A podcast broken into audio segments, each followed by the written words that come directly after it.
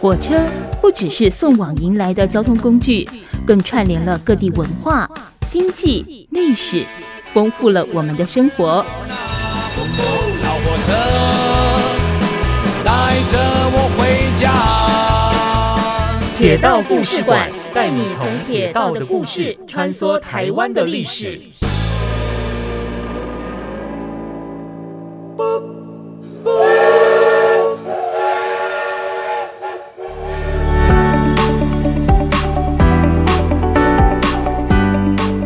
接九点一大千电台铁道故事馆，我是念慈哦。那么呢，带你从铁道的故事穿梭台湾的历史。节目当中呢，我们还有就打狗驿故事馆的馆长古廷威，廷威你好，大家好。嗯，在今天的节目当中会跟大家谈到的很有意思的这个是呢，在呃台铁的海线支线这个地方的台中港到龙井哦。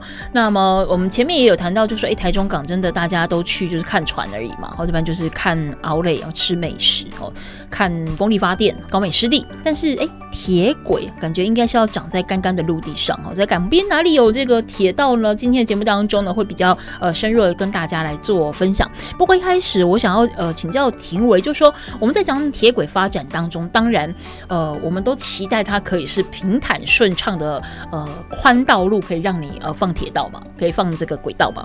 那当然如果碰到山的话，我们就是凿洞喽哦。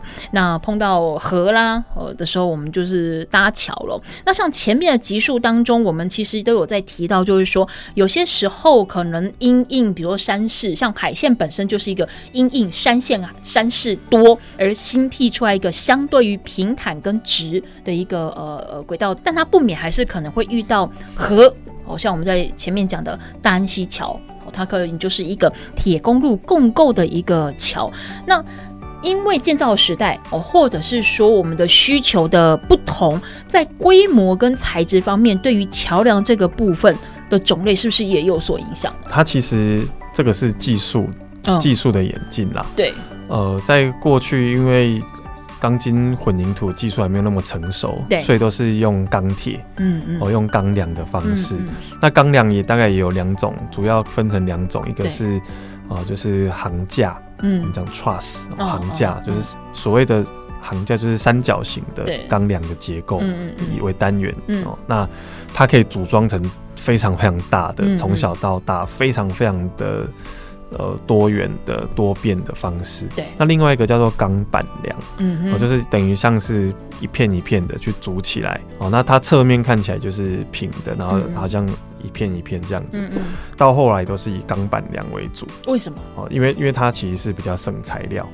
钢板呢？对，就是它的强度，嗯，哦，就是不用那么多的料，它就可以达到所需的强度。嗯嗯嗯。但是它有一个极限，就是它跨距没办法很大。嗯。哦，它在台湾钢板梁的跨距最多就是二十公尺。嗯。刚好就跟我们一节车厢一样。对。哦，所以那那那个是从。以前的这个古老的单位就是一一所来的，哦、嗯，就是二十公尺，嗯、大约二十公尺，然后，嗯、那但是如果你今天要做很大跨距的时候，就没办法，因为如果说我今天没有办法在每隔二十公尺做一只桥墩，对，那我就要用更大的跨距，嗯、那这个时候就要用钢行架，有可能会没有办法在二十公尺抓到一个。呃，距离吗，是地形还是？啊，对，因为就是施工的难度会造成这些考量。哦，但但是原则上到后期就就是固定就是二十公尺，对，做一个桥墩来去放钢梁，因为那样就是一个经验上就是最好的组合。嗯，哦，唯一的例外哦，就是在一九三零年代之后就没有再做那种呃，就是桁架桥了。对，哦，那。例外就是在旧山县，嗯，旧山县有个鲤鱼潭桥，哦，现在现在还是可以去那边看这座桥，对，哦，那它是几乎就是最后一座用桁架的桥，嗯、那它做做桁架的原因是它当初地震的关系，嗯嗯，哦，原本的桥坏掉了，可是这座桥呢，它的前面跟后面都是山洞，如果我平移一个几公尺盖一座新的，嗯、那我山洞要重挖。哦，而且山洞另外一边是另外一座桥，就是大安溪桥，对，所以要还要再重新盖一座，这样子，不是是要重新再盖一个大安溪桥。哦，哦，所以线不同，对，所以不可能做这件事，嗯、所以它是在原地要重新做一座桥，哦，那为为为了要在原地重新做一座桥，嗯、然后同时用利用旧的结构。旧的算桥墩有点地震龟裂，对。哦，但是可以用来运送材料使用，嗯，嗯哦，所以他就在外面再包着，再做一个更大的，嗯、所以他就只好做成行架，嗯，哦，那是最后一座，所以大家可以去看的，一九三八年启用，嗯、就是旧山线的，呃，叫做内社川桥或者是鲤鱼潭桥，嗯嗯，哦，那我们回到海线，在大甲的北边南边就分别是大安溪桥，嗯，跟大甲溪桥，对。那他们在新建的时候都是铁公路共构，嗯、然后一九二零年代做铁路桥，对，一九三零年代做就是架设公路桥，嗯嗯、他们都是钢板梁的，嗯嗯、哦，就是二十公尺的这个程度的，嗯，哦，所以就是都是一样，因为它比较后期，所以承重考量什么的也就不一样了，对不对？呃，就是他已经知道有一个标准化，嗯、哦，就是用这个方式，嗯嗯嗯。那我们在讲到说这个隧道，其实我们在一路下来节目当中也谈到了不少的隧道，哦，那庭伟也跟我们分享说，诶，隧道如果今天你不是只有挖一座，它可能距离比较长，你可能要一挖挖个一座、两座、三座，它可能包含在编号的方式。哦，那庭委也非常的严厉的指责，不要 不要没有严厉，不要乱给隧道取名字，它有编号。隧道当然我们知道，就是说，因为你碰到山了，你还是非得在这边做轨道，所以你就只能挖过它，然后去找到一条合适的道路。但是之前有跟我们分享过，你挖隧道也不是说直直的就从山的 A 点挖到 B 点，其实你是在挖的过程当中也要边计算它的一个呃，比如说曲度或路线，因为不是说你真的要挖山就可以让你挖过去。好像有一些地质比较硬的地方，它可能搞不好原本你计算是这个方向，但它也要改，对不对？哦，其实挖隧道最怕的不是地质硬，地质越硬越好。哦，因为坚固。对，那地质软就很恐怖了，因为你一挖就塌下来。对。哦，所以在旧山线，就是一开始的纵贯线的隧道在新新建的时候，对，其实它都遇到了很多这种涌水啊，或者是水跟石头一起塌下来的这种状况。嗯。那当然选线的时候就要先去尽量的去避免。嗯。哦，那选线旧山线为什么施工这么难？对，因为它又搭配到河流，因为它山洞跟河川紧紧的接在一起，嗯，嗯哦，所以过桥的位置也要选嘛，因为有些地方不好做桥墩，嗯嗯，嗯，哦，所以要整体一起考量，嗯，嗯哦，那当然去再画出一个线型，所以像是九号隧道，它就是一个有转弯又爬坡的山洞，对，哦，那或但是如果是像是。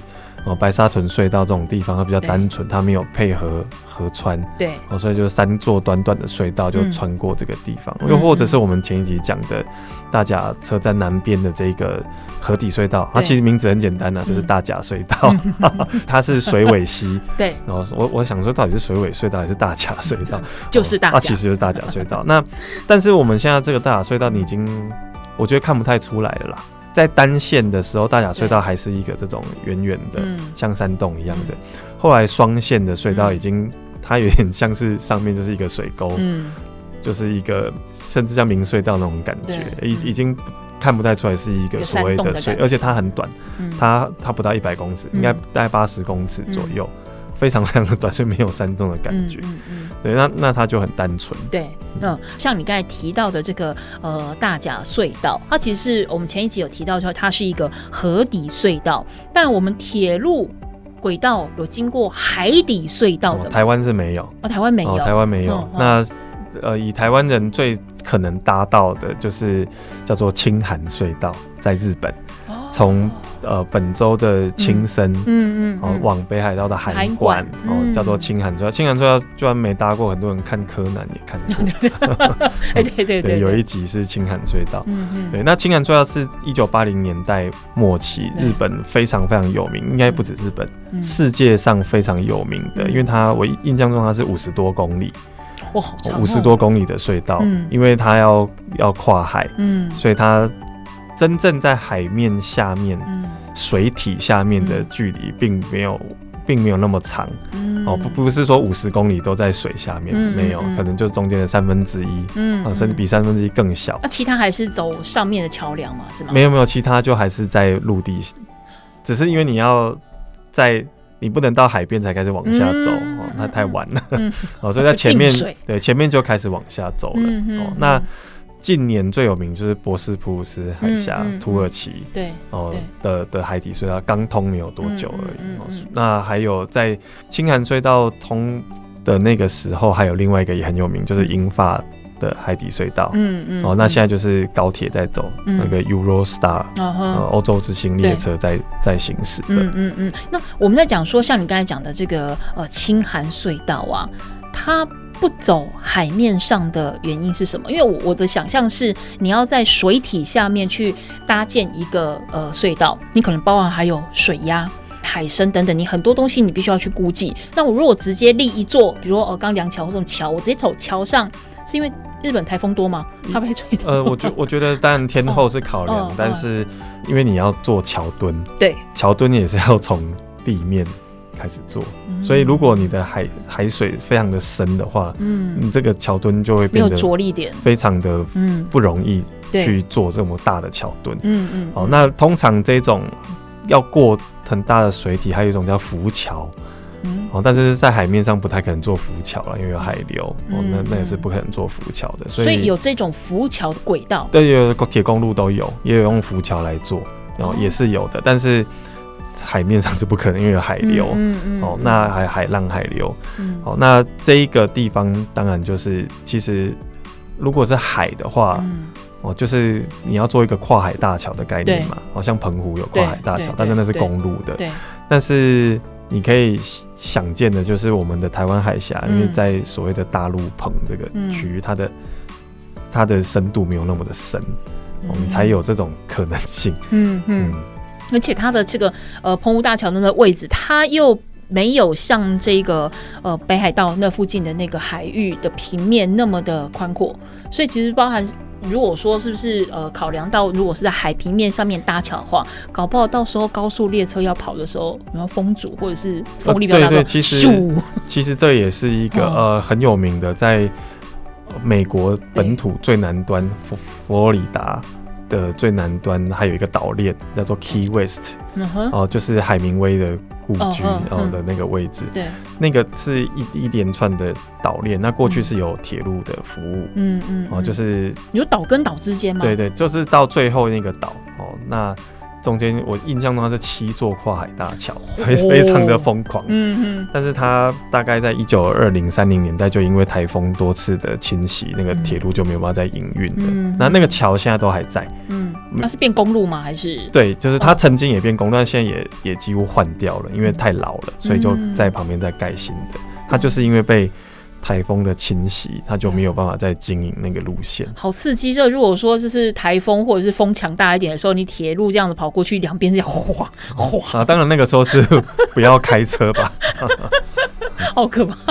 好，我们今天呢，在这个段落跟大家分享到的是，在早期的轨道发展当中，当然我们可以理解就是呢，玉山凿洞哦，玉河搭桥。那桥梁的种类有哪些呢？包含呢，在隧道哦，这个隧道的轨道当中，除了说我们知道这个依照山势来呃凿洞之外，我们也分享了这个河底隧道，还有国外的这个海底隧道。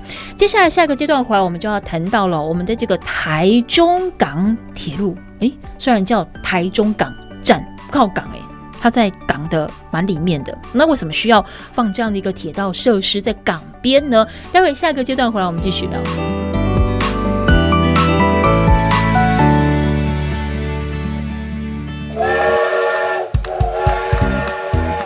火车不只是送往迎来的交通工具，更串联了各地文化、经济、历史，丰富了我们的生活。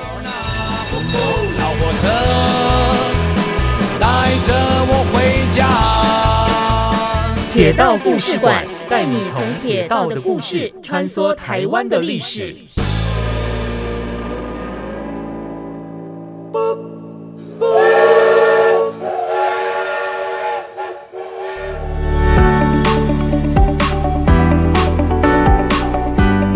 九九点一大千电台铁道故事馆，我是念慈哦。节目当中呢，还有旧打狗驿故事馆的馆长古廷维。在前面的段落当中呢，廷维跟我们分享到了呢隧道吼，呃，沿山势走的过程当中，它有它一些必须要考虑的这个安全哦，凿洞的位置啦，哦，跟怎么样挑选路线，它都有它一定的一个学问。那此外呢，我们大甲车站附近，我们有一个所谓的河底隧道，但它其实是呃路程比较短一点点的，没有我们想象的这个这么长哦。之外呢，哎，国外我们也有一些呃海底呃隧道的铁轨的设施，虽然说在台湾看不见，那的确它也是存在的。那接下来我们要谈到，就是在海线当中，在中部地区哦的台中港站这个地方，虽然它叫做台中港站哦，应该是在港边的车站，但它其实离港边真的还有一段的距离。那为什么会在呃这个地方设立了这一个站点？它应该也是在日治时期的时候才出现，对不对？廷维？呃，其实现在就是大甲的下一站叫做台中港了，但它以前不叫台中港站，嗯、不然它叫它以前叫做甲南站。哦，其实那个聚落还是叫做甲南。甲南，嗯、哦，那。呃，其实从这个车站的确是有一条支线铁路，对，要前往台中港。嗯，哦，那而且这个铁路相当的长，在台中港的这个沿途，这个铁路延呃就是延长的非常非常的长。嗯嗯。但是已经几乎都没有使用哦，就在呃台中港最北边是就是一号码头。嗯嗯。哦，第一个图题是一号到四号码头。哦，第二个是五号到八号。对。目前的铁轨就只有。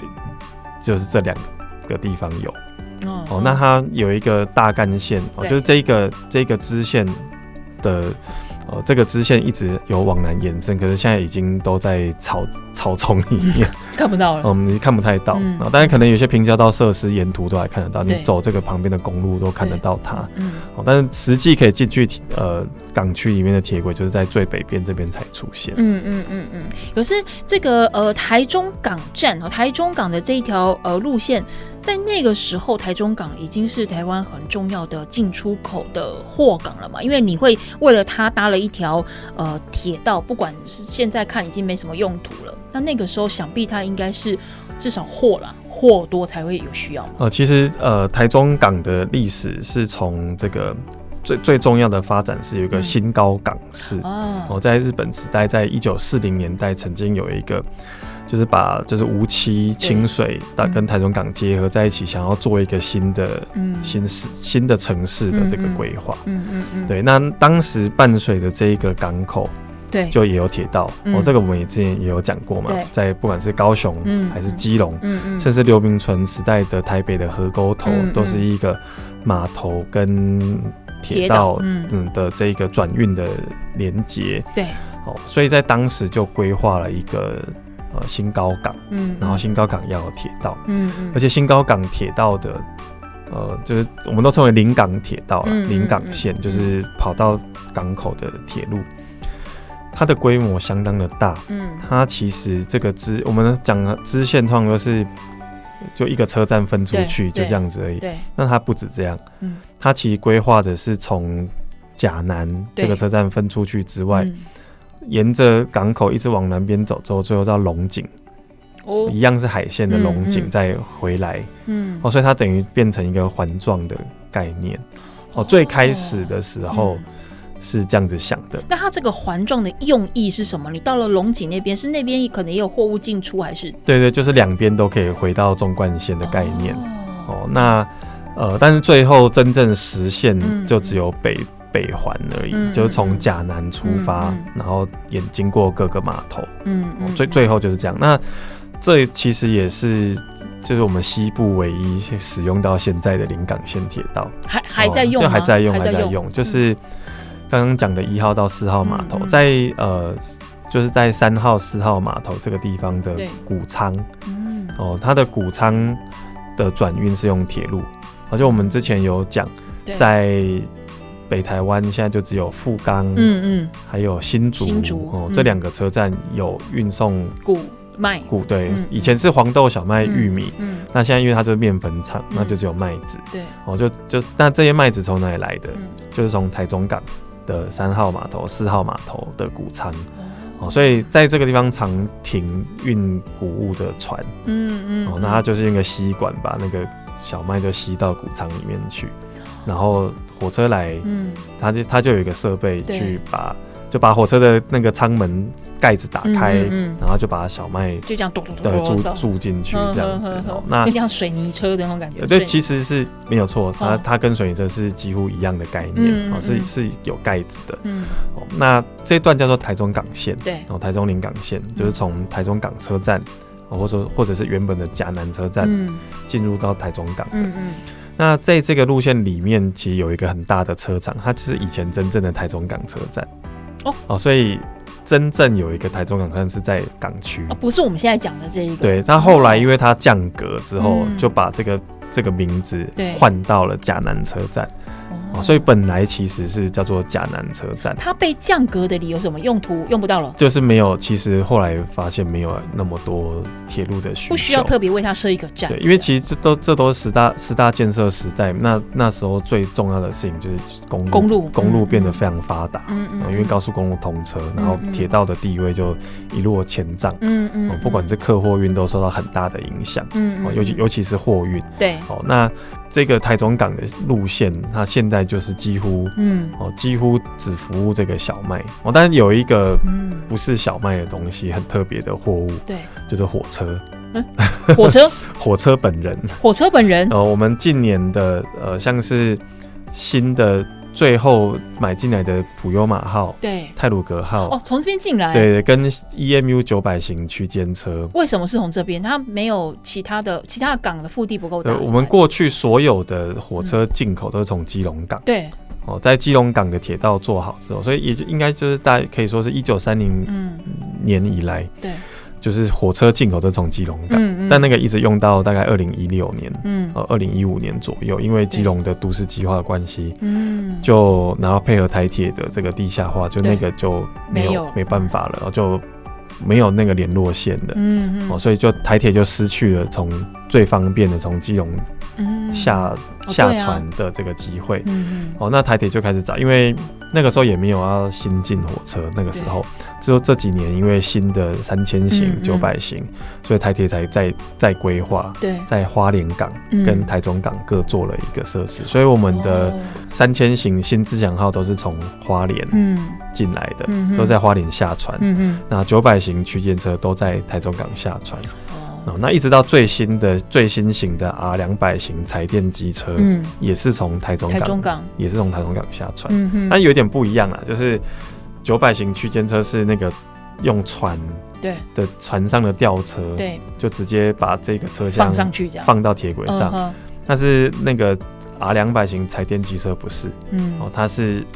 它因为它不是用哦，就是它是滚装轮，对，哦，就是这这一台火车是装在一个拖板有轮子上面，嗯嗯。嗯、所以它卸船的时候是直接把它拖出来，从、嗯、船舱打开，哦，就拖拖到码头上面，直接拖到铁轨上面去，哦，所以很麻烦，因为它是在八号码头做，嗯、那边铁轨已经没有在用了，嗯，那它要拖去，而且也就算有那个铁轨也没有就到就就到那个水边这样子，对。所以。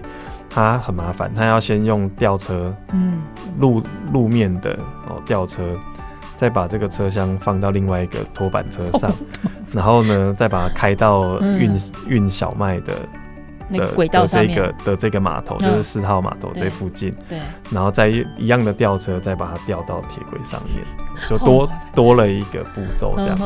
哦那既然这么麻烦，为什么不改到花莲上呢？是不是就不会有？但是它一一样，就是它一样，现在台中港也有可以直接用船上的吊车，嗯，把火车吊到吊到码头上铁轨的机会。那它不这样做的原因是它没有办法，它没有包船。就是因为你如果是像是三千型区间车，一列车就十二个车厢，对，然后九百型一列车是十个车厢，所以我可以一整艘船都是装装这个车厢，然后他就专送，就是我就从釜山对。哦这样就直接来台中了，哦那就是包船，对，可是因为我们的。柴电机车它只有火车头，嗯、那一很大一艘船里面不是全部都，对，它没有全部都装那个，所以它用滚装的方式。对。那如果既然是滚装的方式，无论如何它都是在用另外的吊车再去吊一次，嗯、然后所以它就是用拖板车去转运。嗯嗯嗯嗯嗯，好，我们呢待会回来哦，可以再请庭维来跟我们做分享，因为其实我们现在讲的是台中港吼，那包含在早先的节目当中，我们也提到了基隆港吼，它也是一个重要的货物的进出的一个港口，那它同样也有所谓的它的这个呃临港线，好，那另外包含我们现在可以想得到的花莲港也是，高雄港也是，它都有相对应的轨道设施，那这一些的轨道的路线好，或者说它的设计上有什么样的差异，或者是它当初这些路线的出现的时候，它是为了要运送什么样当时很重要的呃经济作物啦，哦，或者是呃机器啦，哦等等，我们在下个阶段回来，请庭维继续跟我们做分享。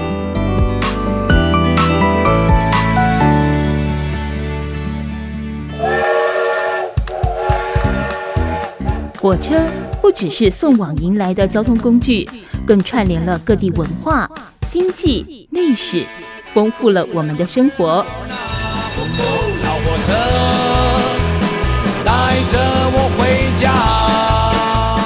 铁道故事馆带你从铁道的故事穿梭台湾的历史。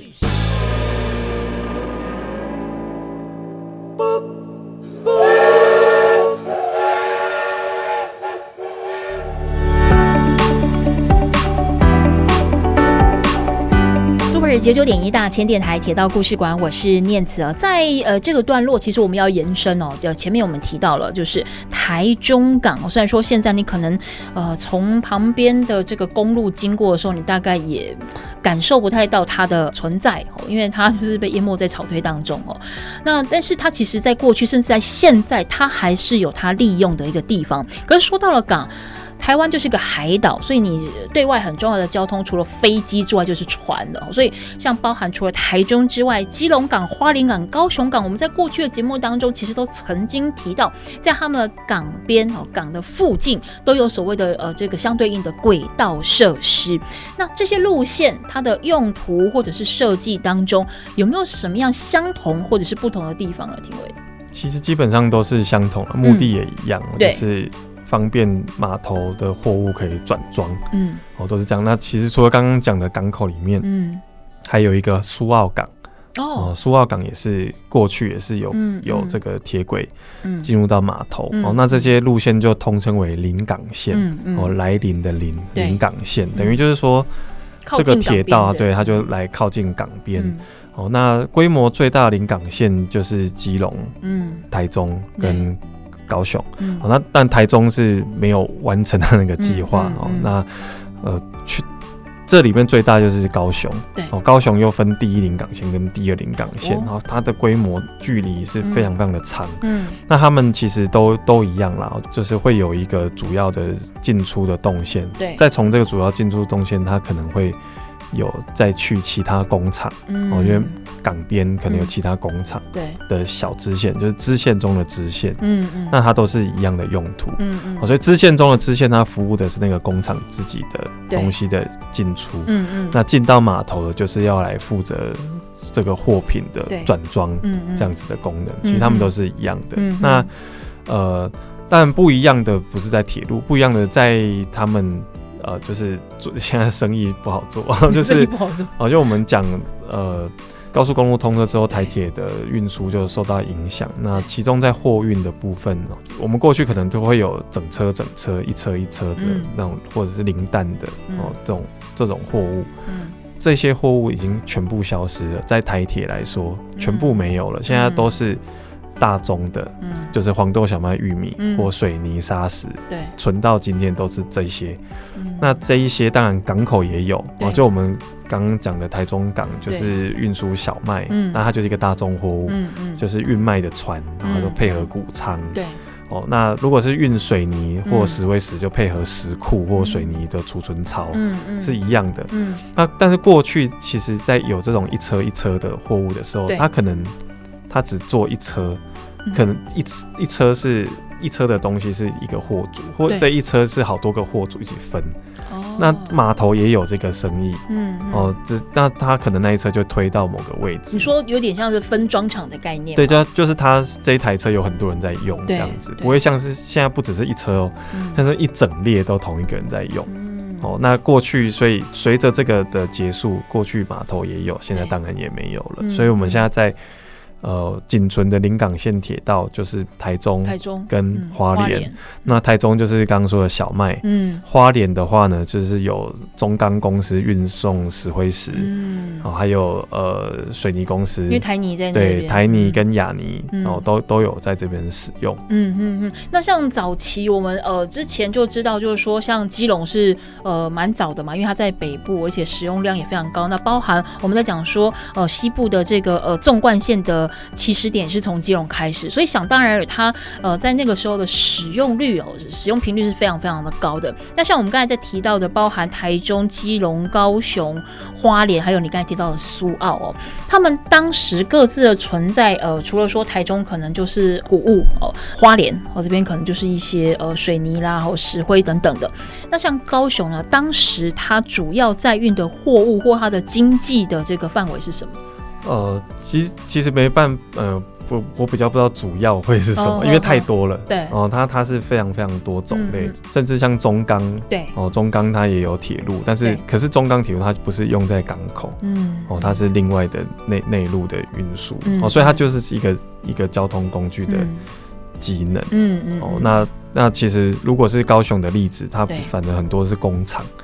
哦，它未必是码头，嗯嗯，哦，但是但但是也都有，所以是非常非常的复杂的。嗯，那高雄的那个临港线到现在已经完全没有功能了。对，全台湾的临港线就就是剩下台中跟花莲有在用。嗯嗯嗯嗯。好，那接下来我们要讲到说呢，从台中港站继续往下走，我们就会来到说，呃，清水好跟沙鹿，在这两个地方，其实以中部地区来讲，它的观光功能或者是建筑古迹的密度其实算蛮高的，有一些历史建筑等等哦。原来也是早期，因为清水就临水嘛，和临海嘛，那它也是早期的这个商业发展的重镇。走到了这边，有没有什么样各自的特色可以介绍给听众朋友们呢？呃，其实清水，就我们前面讲过，清水是一个日文，嗯、是一个日式的地名。我我觉得最喜欢的是从刚刚说的甲南，就是台中港车站到清水这一段。哦，为什么？它其实也是走在一个比较高的地方，山脚下。对。那这是还是稍微比较高一点的地方。嗯嗯嗯、那这而且这个这一块经过这一块的时候，对，下面都是非常漂亮的田，嗯，稻田。哦，它也是一个算是名景点了。嗯嗯、这个就是近的远的地方都看得到的。嗯。嗯你可以看到远方海边就都是那个。哦吊车，对，然后长得像长颈鹿，然后就是 就是码头的那个大吊车哦。那近处就是这个呃稻田，也有拍广告哦。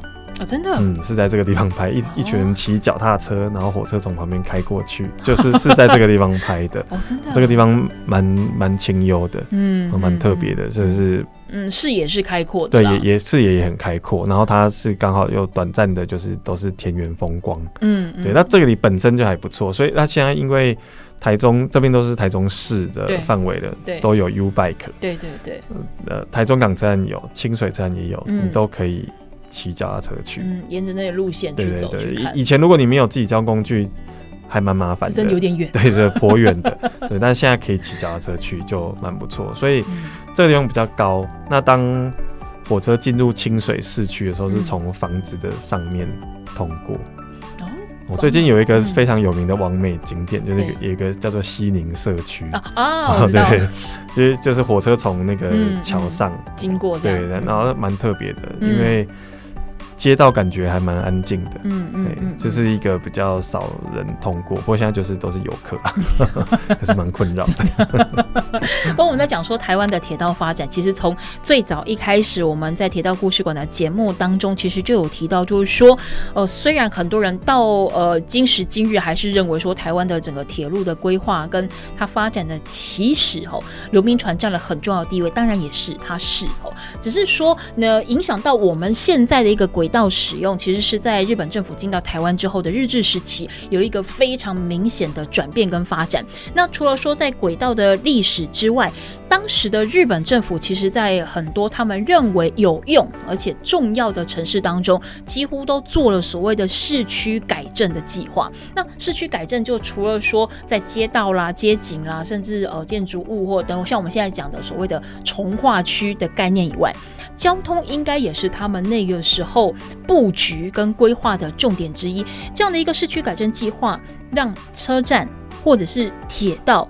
呃，是不是也有受到影响？那日本政府在当时呃台湾的整个交通发展当中占的角色或者是重要性又是什么？呃，其实所谓的市区改正，这是这是一个日文呐，哦，就是日本的，哦、其实它就是都市计划，嗯嗯，嗯、哦，它就是都市计划。嗯、那呃，因为早期的台湾是没有任何都市计划的，就是任其自然发展，顶、嗯、多在政府就是兴建城城池、城池门跟城墙，那没有其他的所谓的都市的计划，嗯、完全是没有的。嗯、所以台湾最早的都市计划其实在台北，嗯，哦，就是可以可以这样说了，最早的就把城墙拆掉啊，设计设计这个市区的道路，嗯，那。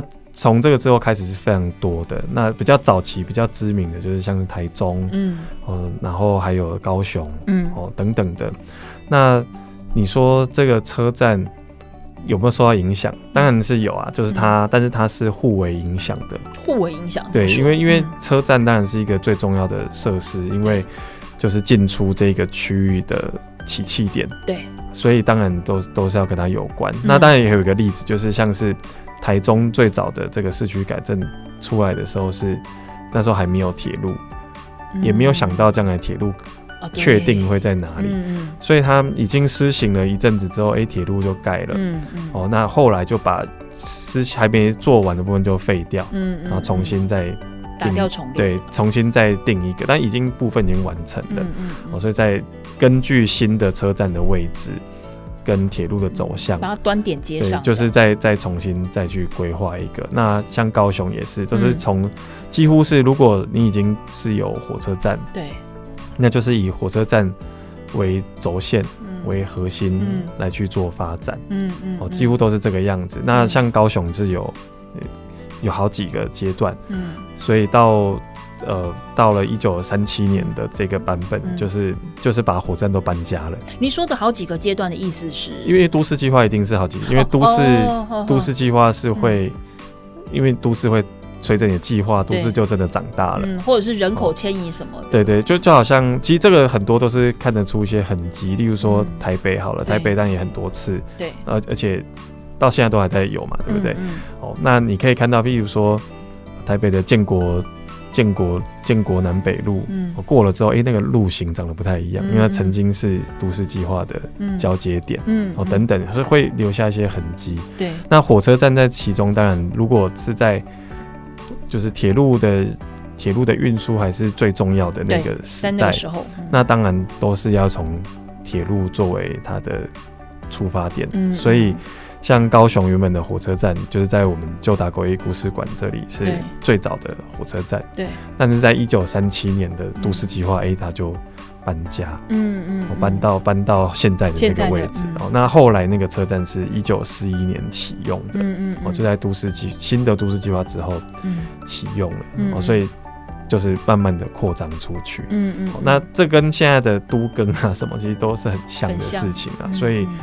就好像以前大家会抱怨说，哎、欸，台中高铁站好远，嗯、我现在也还是觉得很远啊。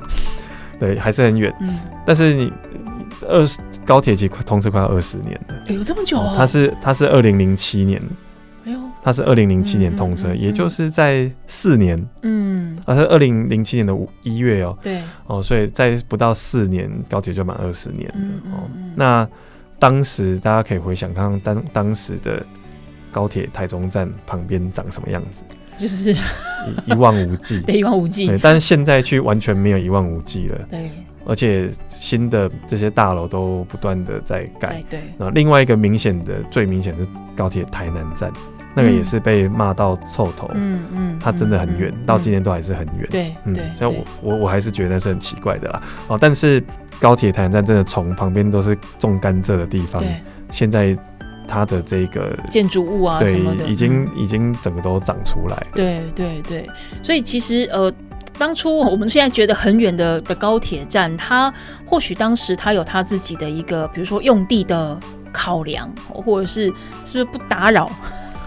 它其实不是，它不只是这样，因为一方面它就直接去去做都市计划变更，对，直接去发展高铁，所谓的高铁特定区，嗯，哦，所以它是直接用这个概念，嗯、所以不一定是是谁影响了车站，就是车站跟这个都市改的市区改正都市计划，嗯，他们是互相影响的，就是就是这个样子，嗯，因为毕竟车站它就是一个人流的进出口，只是不同的年代，当然它会有。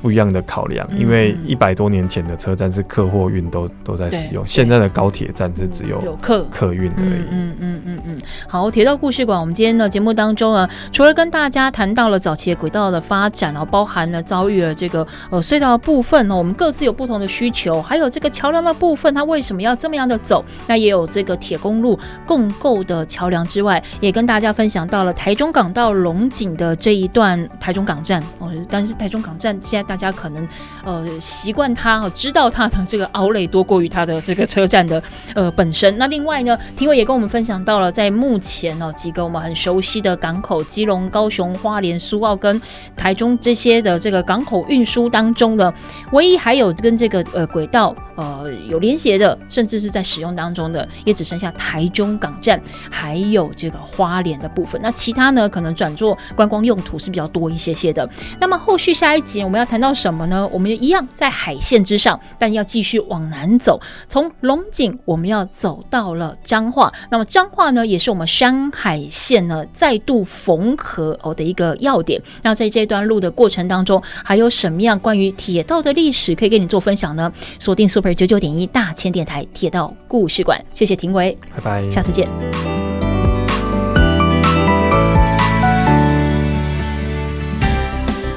本节目由文化部影视及流行音乐产业局补助直播。